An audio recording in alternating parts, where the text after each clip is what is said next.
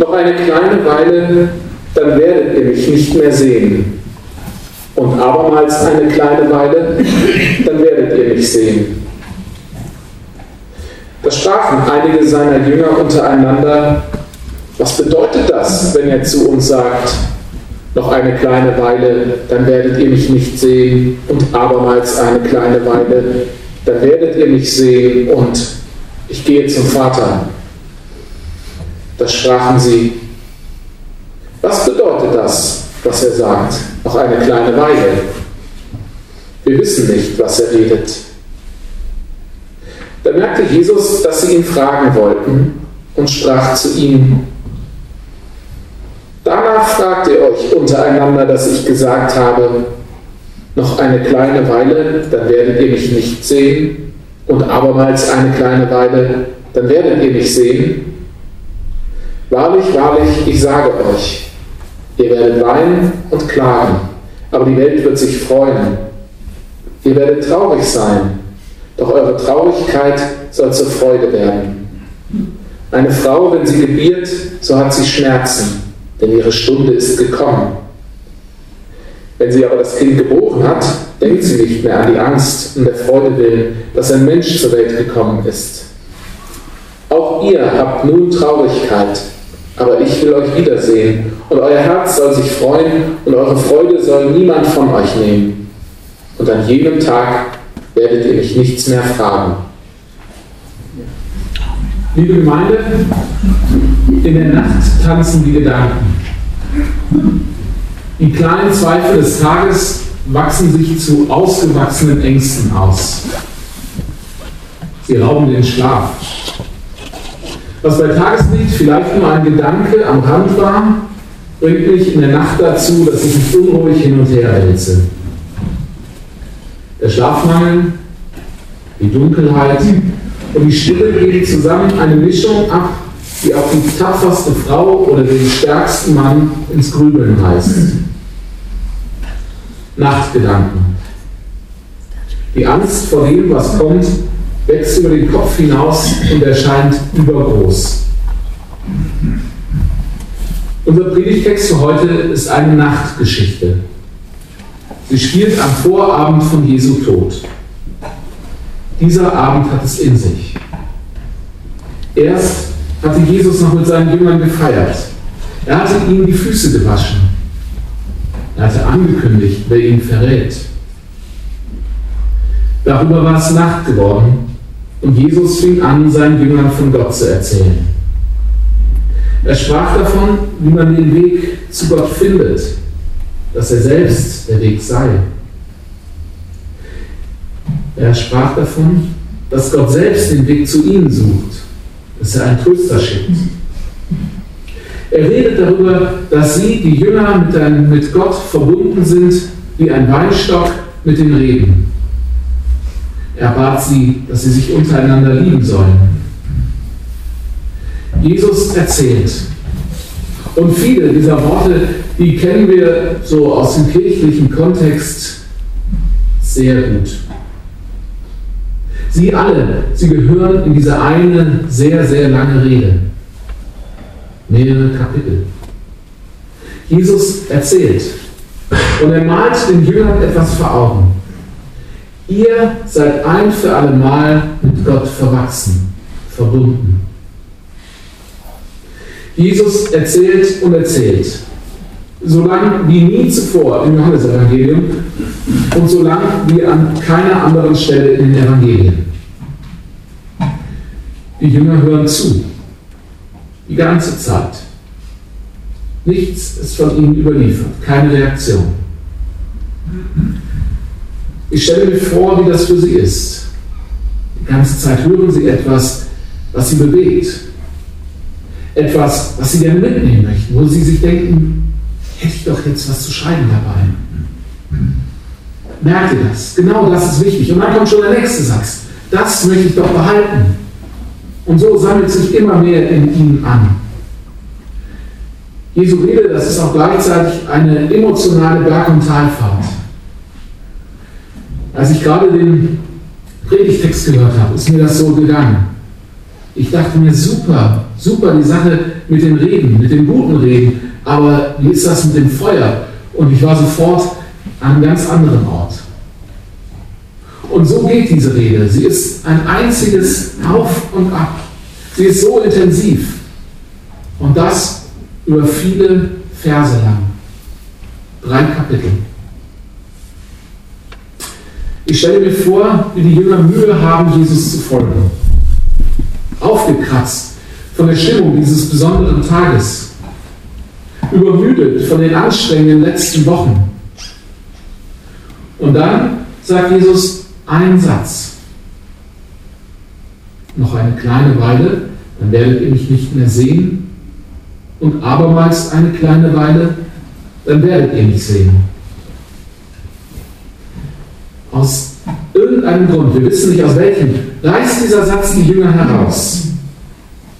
Zum ersten Mal in dieser langen Rede erheben sie das Wort. Es ist so, als wären sie durchgeschüttelt, wachgerufen. Sie fragen sich zuerst untereinander, was sagt Jesus? Was meint er damit? Sie reden über ihn, als wäre er gar nicht im Raum. Sie sind wie aufgeschreckt, erschüttert. An einem einzigen kleinen Satz haben sie sich festgebissen. Dieser kleine Satz springt ihnen wie ein böser Nachtgedanke durch ihre müden Köpfe. Es gibt sie, diese kleinen, harmlosen Sätze, die etwas in uns wachrufen und nicht zur Ruhe kommen lassen. Triggern heißt das auf Neudeutsch. Schlafende Hunde wecken, kann man vielleicht auch sagen. Früher, zu Jesu Zeit, hätte man von Geistern oder von Dämonen gesprochen, die plötzlich geweckt werden. Mit einem Mal wird etwas angestoßen, was mit meiner Vergangenheit zu tun hat. Es ist ein tiefer Schreck, der mir plötzlich in die Glieder fährt, der, etwas, der mich an etwas erinnert, was ich selber nicht richtig greifen kann. Ohne Vorwarnung, plötzlich. Und dieser Schreck, der begegnet uns immer wieder. So ein Schreck ist ein Begleiter in unserem Leben. Im Moment des Schreckens hat Jesus blitzschnell aufgenommen. Er sieht ihn und er reagiert darauf. Er tut das auf eine Art, die mich beeindruckt. Jesus realisiert, was hinter der einfachen Verstehensfrage der Jünger steckt. Sie fragen ja eigentlich nur, was bedeutet das, was du gerade gesagt hast? Aber Jesus weiß sofort, dahinter steckt ein Gefühl, dahinter steckt eine emotionale Erfahrung. Und deswegen antwortet er auch nicht einfach auf der Sachebene und erklärt ganz nüchtern, was das jetzt genau zu bedeuten hat, sondern er nimmt es auf, wie es ihm gerade geht. Er sieht die Frage hinter der Frage. Das ist so ähnlich, wie wenn meine Frau mich fragt, hast du die schönen Blumen auf dem Tisch gesehen? Ich nehme an, dass sie jetzt kein Gespräch über meine Sehkraft anregen möchte. Sie möchte mich auch nicht fragen, ob ich weiß, wo der Tisch im Raum ist. Sie möchte mir etwas mitteilen, etwas, was hinter diesen Worten steht. Es ist ihr Herzensanliegen, nicht einfach nur über Blumen und über Tische zu reden, sondern darüber, wie, ihn, wie ihr gerade diese Blumen von einer Kollegin geschenkt wurden. Sie will mir sagen, welche Gefühle das in ihr ausgelöst hat. Sie freut sich. Ich glaube, es ist eine Kunst und man braucht wirklich ein gutes Sensorium dafür, diese Momente wahrzunehmen und diese Fragen zu würdigen, richtig zu hören. Jesus macht genau das. Jesus spricht von Weinen und Klagen, von Freude und von Traurigkeit. Er sieht in den Jüngern, den rauen Menschen vom Land, die Gefühle, die sie spüren, aber die sie schlecht zum Ausdruck bringen können. Er spricht von der Angst, die den Menschen, die die Jünger jetzt gerade in dem Augenblick umtreibt. Jesus traut sich, das beim Namen zu nennen, was ohnehin auf dem Tisch liegt. keiner traut sich zu sagen. Jesus sagt, du hast Angst, du wirst noch viel weinen. Jesus sieht die Bedrückung der Jünger. Er nimmt sie liebevoll wahr und das macht Jesus für mich glaubhaft. Jesus spricht mit den Jüngern über ihr Innenleben. Die harten Jungs werden weich, die Fassade doppelt. Und es tut mir gut zu hören. In meiner Welt voller glänzender Serienhelden, voller aufpolierter Facebook-Profile, wo die Nachbarn mit den bestgepflegten Vorgärten um die Wette eifern und Selbstkritik eine Tugend ist, die am besten im Stillen gepflegt wird, da höre ich Jesus, bei dem auch Ängste einen Platz haben. Schmerz darf Schmerz sein. Aus einer vermeintlich oberflächlichen Verständnisfrage wird Jesus heraus, was dahinter steht. Jesus nimmt die Gefühle wahr, legt sie offen dar und tut das behutsam. Das, wofür ich selbst kaum Worte finde, das kennt er offensichtlich. Auch die Ängste oder gerade die, die keiner so richtig nachvollziehen kann, die werden von Jesus gesehen und sind bei ihm geborgen. Es ist so, als würde er neben meinem Bett sitzen, während, mich, während ich mich in der Nacht über die Matratze wälze. Er schweigt. Er ist einfach da. Mein Herz kommt zur Ruhe. Alle Fragen werden still und ich glaube, dass das doch jetzt alles so sein darf. Eine Nachtgeschichte ist das. Aber noch mehr. Es ist eine gute Nachtgeschichte. Und das wird so richtig deutlich, wenn ich mir vor Augen führe, wann die Geschichte aufgeschrieben wurde. Es war nach Ostern. Jahre, Jahrzehnte nach Ostern. Wir sind jetzt auch nach Ostern. Wir haben noch im Herzen, was wir da gehört haben. Jesus ist auferstanden.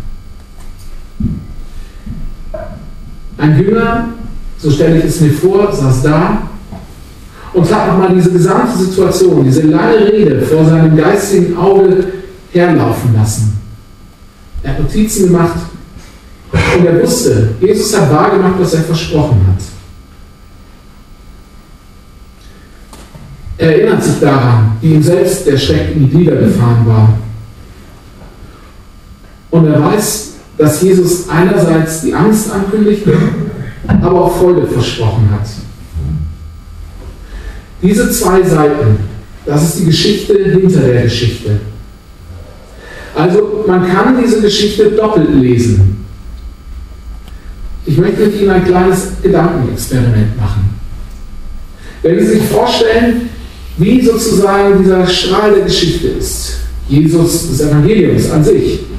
Jesus fängt an, er fängt an zu wirken, Jesus fängt reden, Jesus tut Wunder. Es ist alles, es wird alles immer besser.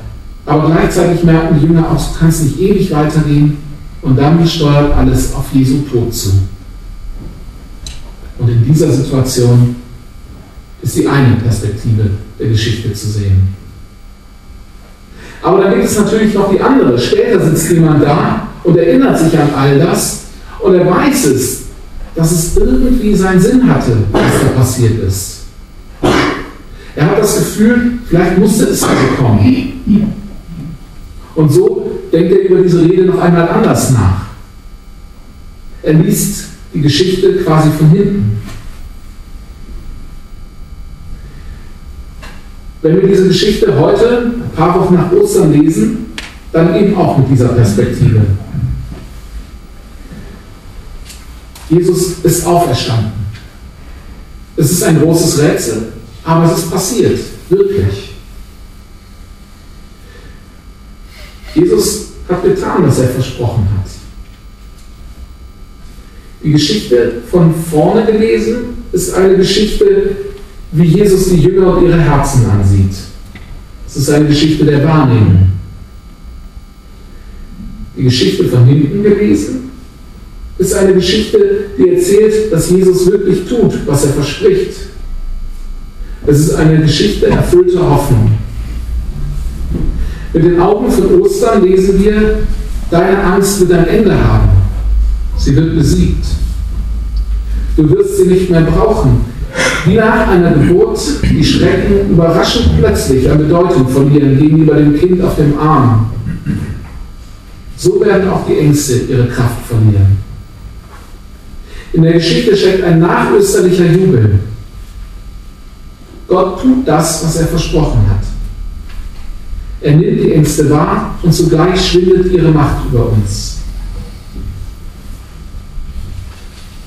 Jesus ist auferstanden. Er tut, was er versprochen hat. Und so wird auch das, was mich um den Schlaf bringt, in seine Schranken verwiesen. Ich sehe hier, was mich tröstet und wirklich gut schlafen lässt. Gott hält, was er sagt. Ich habe das in der Taufe gehört. Ich höre es bei jedem Gottesdienst. Gott segnet mich. Er ist an meiner Seite. Gott steht zu mir. Wenn ich mir nachts das Hirn zergrübel und mein Herz unruhig, unruhig ist in mir, dann will ich mir das sagen. Er ist bei mir und er hält es gewiss. Dann werdet ihr mich nichts mehr fragen, sagt Jesus ganz am Schluss. Dieser Satz atmet tiefen Frieden. Die Sorge um das eigene Sein ist vorbei. Stille umgibt mich. Nicht die Stille, die nachts die eigenen Zweifel laut werden lässt, sondern die andere Stille, die mich umfließt.